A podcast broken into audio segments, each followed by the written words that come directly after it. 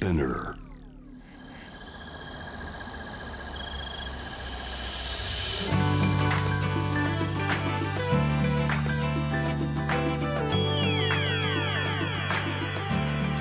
エネオス4 Hour Earth One by One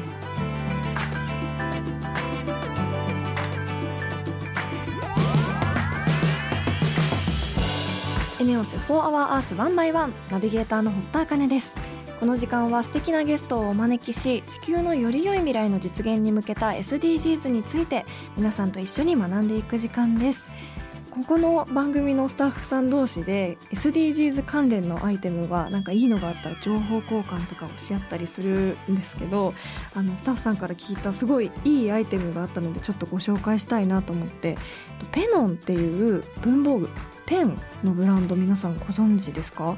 見た目は木の素材でできててすごくあったかみのあるボールペンなんですけどデザインがすごく可愛くてボールペンについてるフックのところがメガネの形だったりあとはネクタイの形とか胸ポケットに引っ掛けるとそのメガネだけがヒュッて浮き出て見えるようなデザインだったりしてすごく可愛いなと思ってこれを教えてもらってギフトとかにもいいなって思ったんですけどこの作られてるペノンの素材が森林認証っていうものを受けていて伐採された木以上の植林が約束されているっていうものらしくて自然にも優しい上にやっぱデザインも可愛いっていうのが一番いいなと思って最近本当に SDGs に取り組んだいろんな工夫の凝らした日用品とかあとはこういった文房具だったりとか面白いのがたくさん出ているのであの皆さんもこのペノンぜひチェックしてみてほしいですしなんか他にもいいアイテム見つけたよっていうのがあったらぜひ教えてください。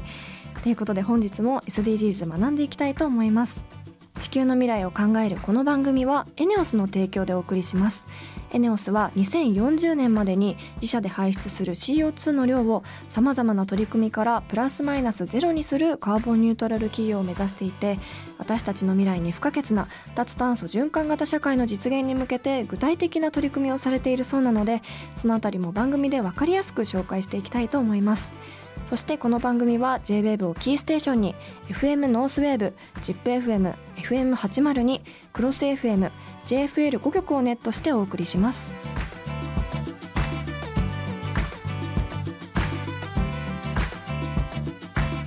エネオス4 Hour Earth One by One This program is brought to you by エネオス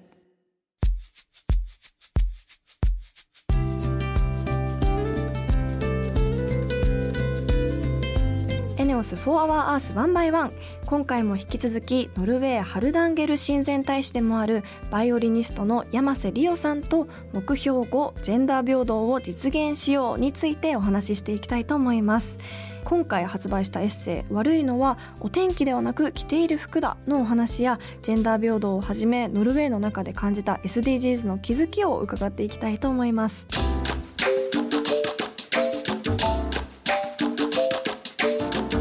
エネオス4 Hour Earth One by One.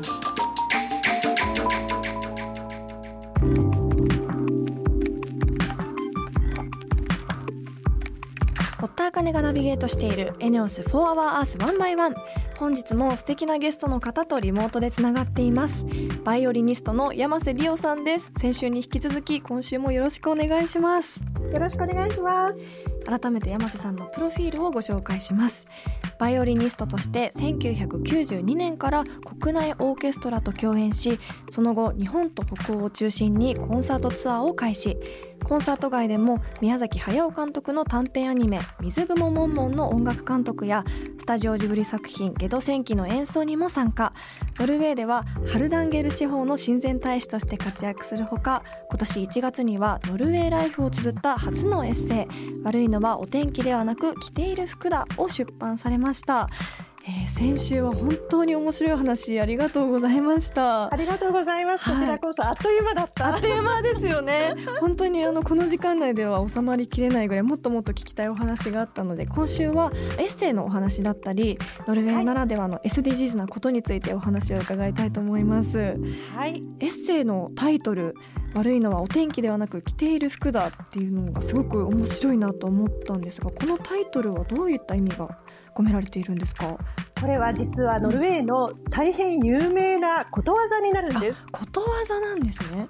はい。いろんな意味があるんですが、でももう本当にこのままでお天気を理由にして何かできないっていうふうに理由付けてしまうと、はいノルウェーでは本当に天候が悪い国なので、うん何にもできなくなってしまうんですね。うんうんうんうん。日本ではねよく雨が降ると運動会中止にしたりとかってあると思うんですが、はいまあ、ノルウェーでは着ている洋服を変えればできるよねって。へえ。前向きですね、すごく。そうですね、あのでもなんかこうそういう天候が悪くなるっていうことは自分たちにはどうしようもできないことですし、うん。はい。そういう何かを理由にしてできないっていうよりはその中でできるだけポジティブなうん形でできる方がいいよねっていう考え方は持ってるのかなっていうふうに思います。面白い国民す性る国民だと思います。うんはい。ノルウェーにこう行き来するからこそわかるこう日本人とノルウェー人の似てないところとか似ているところとかってなんか気づいたことあったりしますか？例えばノルウェーサーモンとか、うんあの、はいお好きな方も多いと思うんですが、はい。食文化とかは本当にお魚も食べますし、すごい考え方とかも似てるんですね。物を大切にする文化とか、はいあと内気でちょっとこう恥ずかしがり屋さん、とってもシャイな、国民性なので、はい。そういうところはすごく似てるなっていうふうにうんあの思います。で、はい違う面は、まずやってみて変えることはあんまり怖がらない国民性ですね。はあはいできるだけ無駄なシステムはなくしていきたい。まあ、ノルウェー人の国民性としては面倒くさがり屋さんなんですね。はい。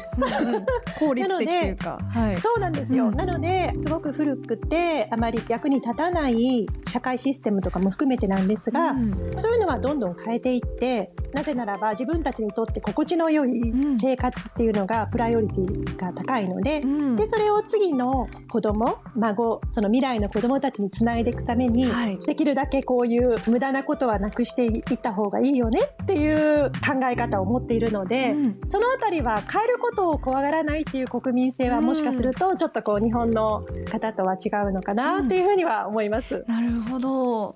先ほどこう子供に未来の可能性を残すみたいなお話が出ましたけど教育とかの制度はどういう感じなんですかね？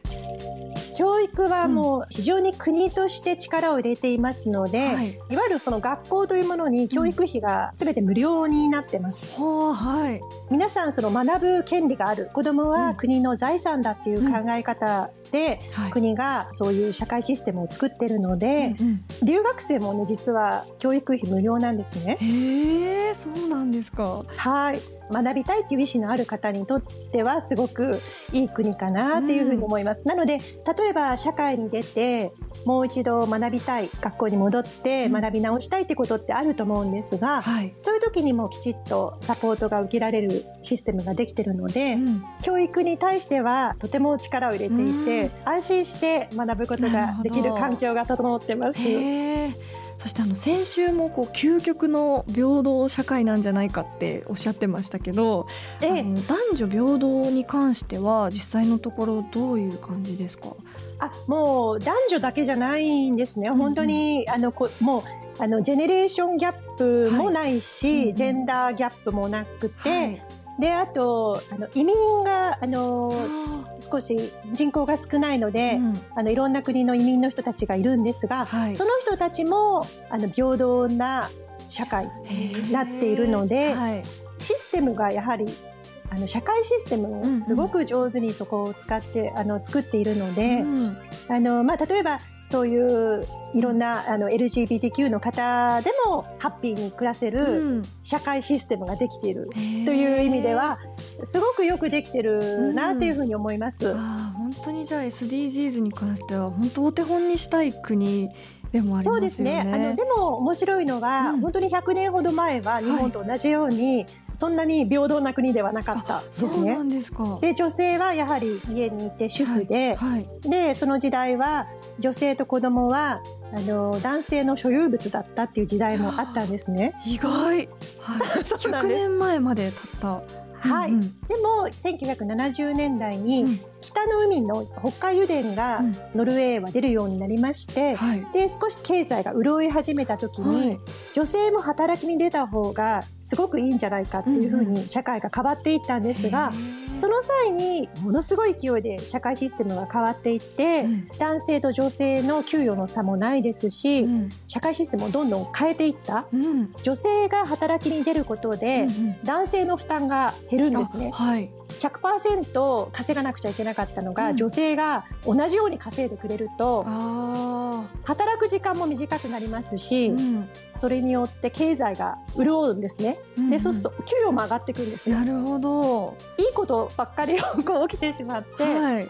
その中で最初はもちろん女性は給与が少なかったんですが、それではいけないっていうふうにみんながいろいろ社会システムを変えていったっていうところでは、やっぱり政治家の力っていうのがすごくいい形に働いた国ですね。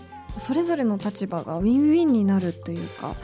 かみんなうん。が楽に、うん。みんなが持続可能に幸せに暮らせる社会システムを作っていってるっていう。いはい。あその形に自然となっていったっていうのがやっぱりすごいところですよね。はい、それにはやはりその平等が大切なんですね。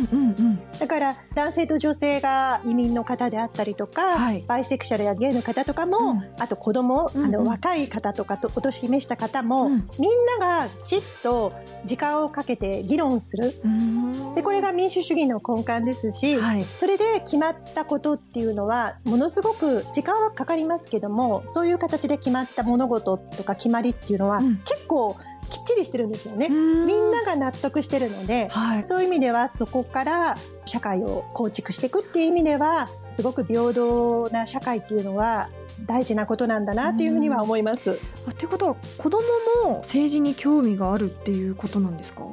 小さい頃からそういうふうに教育してます。へえ高校生の時から模擬選挙というのがあるんですが、はいこれがものすごくノルウェーの国づくりに役立ってるんですね。模擬選挙高校生が自分たちの思う政党に実際の選挙の前に投票を行うんです。はいでもその高校生の人たちってあとちょっとしたらもうすぐ社会に出て、実際選挙に参加する人たちなので、はい。その事前投票みたいな形で若い子たちがどういうふうにうん。今自分たちの社会システムに対する考え方っていうのを見てるかっていうのはものすごく注目されていまして国としてもものすごく大事な事前選挙みたいな、ね形うんうん。になってるので、はい。そういう意味では教育システムもうまくできてますね。うんうんうん。こう特に日本人が取り入れるべきノルウェー人の考え方とか行動ってどういったものがあると思いますか？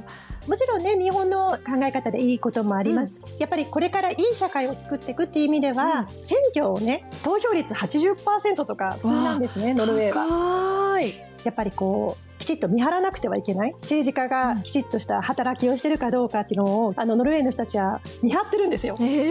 ちょっとでもなんか違う考えだと結構政権がすぐ変わるんですけども基本的な考え方っていうのは変わっていないので、うん。そこに構築する例えば保育園をタダにするとか、細かいところを議論し合って、うんうんそこが選挙にとって大事なところになるので、うん。同じ方向を向いてノルウェーの人たちの考え方っていうのはあの仲間内で競争はするんですが、はい。裏切ることはしないんですね。はあ。やっぱり自分たちがこの国をいい国にしたいっていう考え方はみんな同じなんですよ。うん。ただ考え方は違うんですよ、はいそれぞれ。はいうんうんでも考え方が違うからその人格を否定することはしないで、うん。違う考え方の人でも例えばそうやって選挙で議論した後で、うん。その後でみんなでお酒飲みに行ったりとか、素敵ですね。はい、うん。あのそういうところっていうのはなんかすごく自然でいいなっていうふうに、同じ国民同士仲間なので、うん否定し合うばっかりではなくて、うん。きちっとその相手の話を聞くとか、うんヒエラルキーを作らずにできるだけねフラットに、はい。あの透明感を持った社会っていうのは長続きしますし、うん。いいなっていうふうには思います。そうですね。敬語をなくすことを自分たちで決めたりとかなんかはい。そういった意味でもすごく個の力がそれぞれ強いからこそみんなが一つのゴールに向かってこう認め合って向かっていけるっていう感じもしますしなんか日本はね投票率とかもすごく低いのですごい見習うところもたくさんあるしかといってこう日本のいいところも取り入れながら認め合える社会にノルウェーみたいにできたらいいなってすごく思いました。お互いをね認め合えるといいですよね。はい。いやーすごいいいお話を聞けた気がしますし、なんか自分の気持ちの持ちようとしてもすごくいい人生になるヒントをたくさん得れた気がしました。今日は本当に面白いお話ありがとうございました。ありがとうございました。本日のゲストはバイオリニストの山瀬理央さんでした。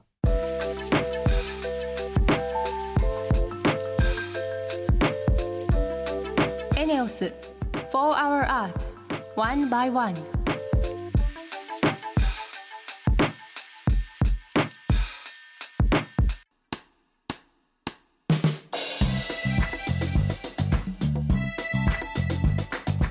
堀田茜がナビゲートするエネオス4 Hour Earth One by One ここからはエネオス SDGs ステーションのお時間です。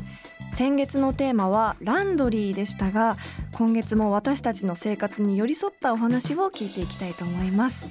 気になる9月のテーマはデリバリーです。先月のランドリーも驚きでしたけど今回はデリバリーということでエネオスのサービスが一体どこまで拡大していくのかサービス内容も気になるので伺っていきたいと思います。皆さんも気になったことがあればぜひ質問してください。ということで1週目は恒例のクイズです。出題してくれるのは ESG が生み出す選ばれるビジネスの著者であり SDGs のスペシャリスト株式会社ツリー代表の水野正弘さんです。水野さんよろしくお願いします。はい、よろしくお願いします。今月のテーマはデリバリーっていうことであの、はい、今ではすっかり私たちの生活に欠かせないサービスとなってますが水野さんもデリバリーサービス使われたりしますか？しますね。昔から、あの、昔から。それこそ、はい。お寿司の頃から。ああもうお寿司のデリバリーが定番でしたもんね昔は、ね、最近はよりこうアプリとかがたくさん出てきて本当に身近なサービスになりましたよねそうですね。はい、私も本当に欠かせない生活の一部になっちゃってますが 水野さんも使われているということでデリバリー SDGs のどんな目標に関係してくるんでしょうか、そうですね。まず少しデリバリーのお話をさせていただきますと、はい今お話したように食べ物はもちろん、昔からクリーニングなどいろいろあるあのデリバリーがされていましてね。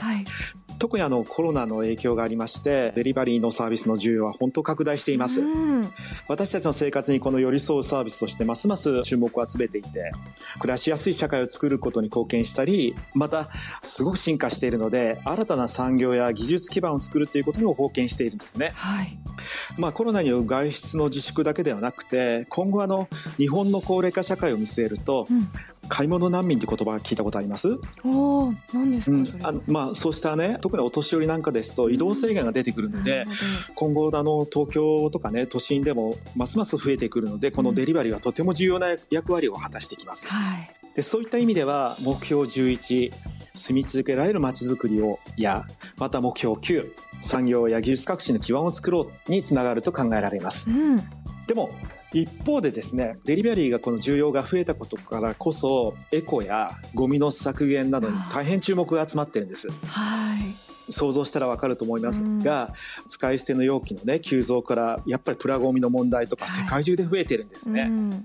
タイなんかですとロックダウンでデリバリーの注文が400%増加したそうですよ、えー、そんなにですか？だから SDGs の今の11級だけではなくて私たちの中ではこの目標の作る責任使う責任、うん。あのゴミの問題ですね、はい。12であるとか豊かな海を守っていこうといったうん。目標14にも配慮した意味ではデリバリーととても関係があります、うん、なんか最近では私たち消費者がゴミ削減を頑張っている飲食店とかを選べるようにもなってますし、なんかはい。そういった意味でもデリバリーサービスどんどんこれからもっと進化していきそうですよね。そうですね、うん。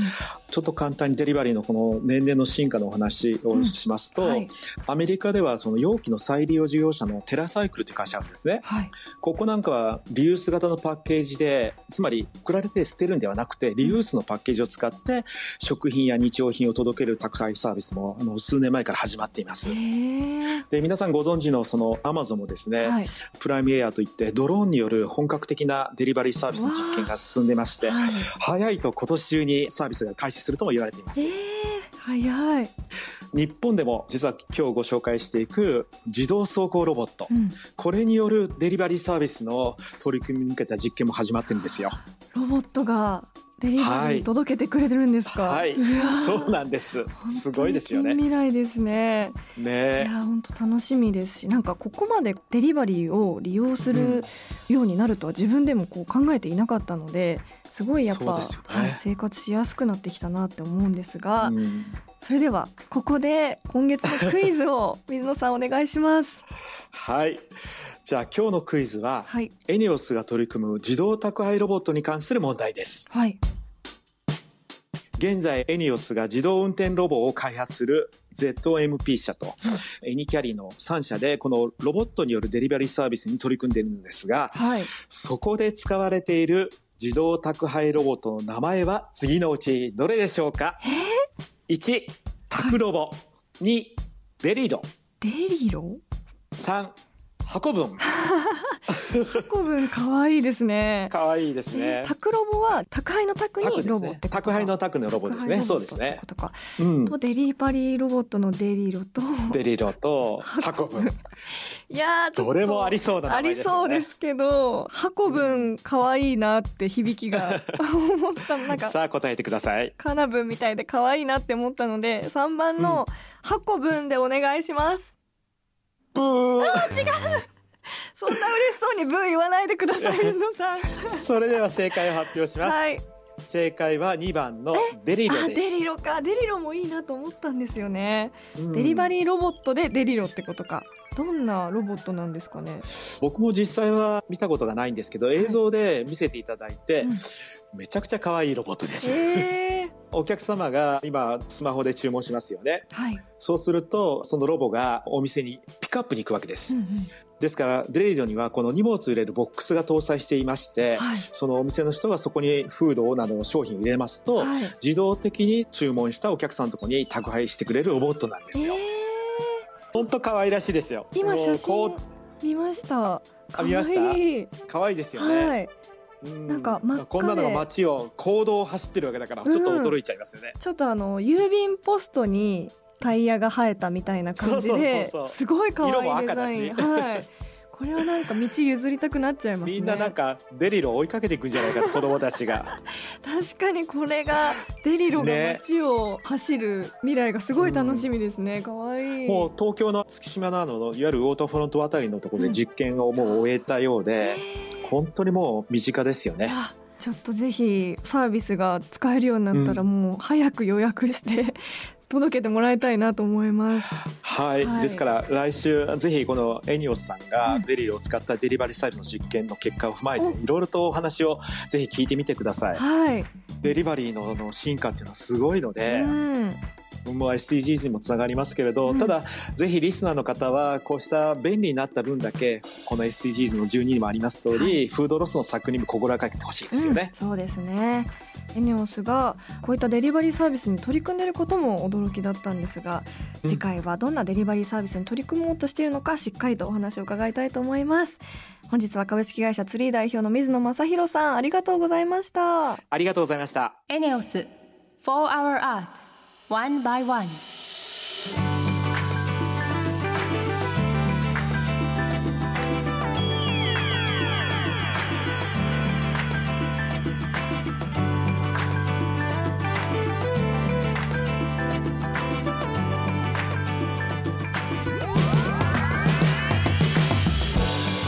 ENEOS FOR OUR EARTH ONE BY ONE そろそろエンディングのお時間です今週はバイオリニストの山瀬さんにお話を伺いましたがあのこうやって電話でお話しするだけでもすごくハッピーオーラの伝わってくるお人柄でとてもお話聞いていて面白かったんですがノルウェーの国民性はすごくやっぱり印象的でしたね。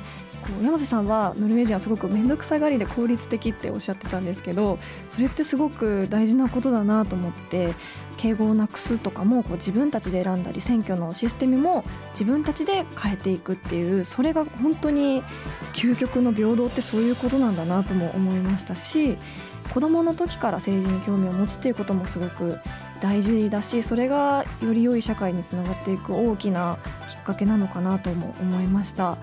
日本も大好きなところいっぱいあるので日本のしきたりは残しつつもそれぞれの個性を認められる社会になっていけばなって山瀬さんのお話を聞いて改めて思いましたし私個人としてもためになるヒントがいっぱいあったのでまた山瀬さんとお話ししたいなとも思いました。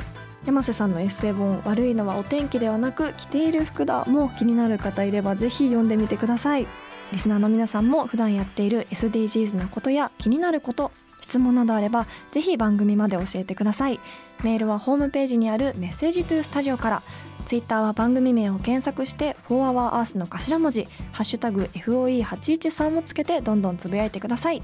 エネオス SDGs ステーションへのメッセージも大歓迎です。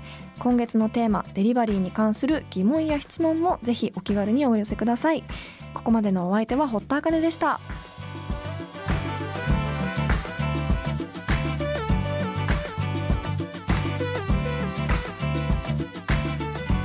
エネオス4 Hour Earth One by One This program was brought to you by エネオス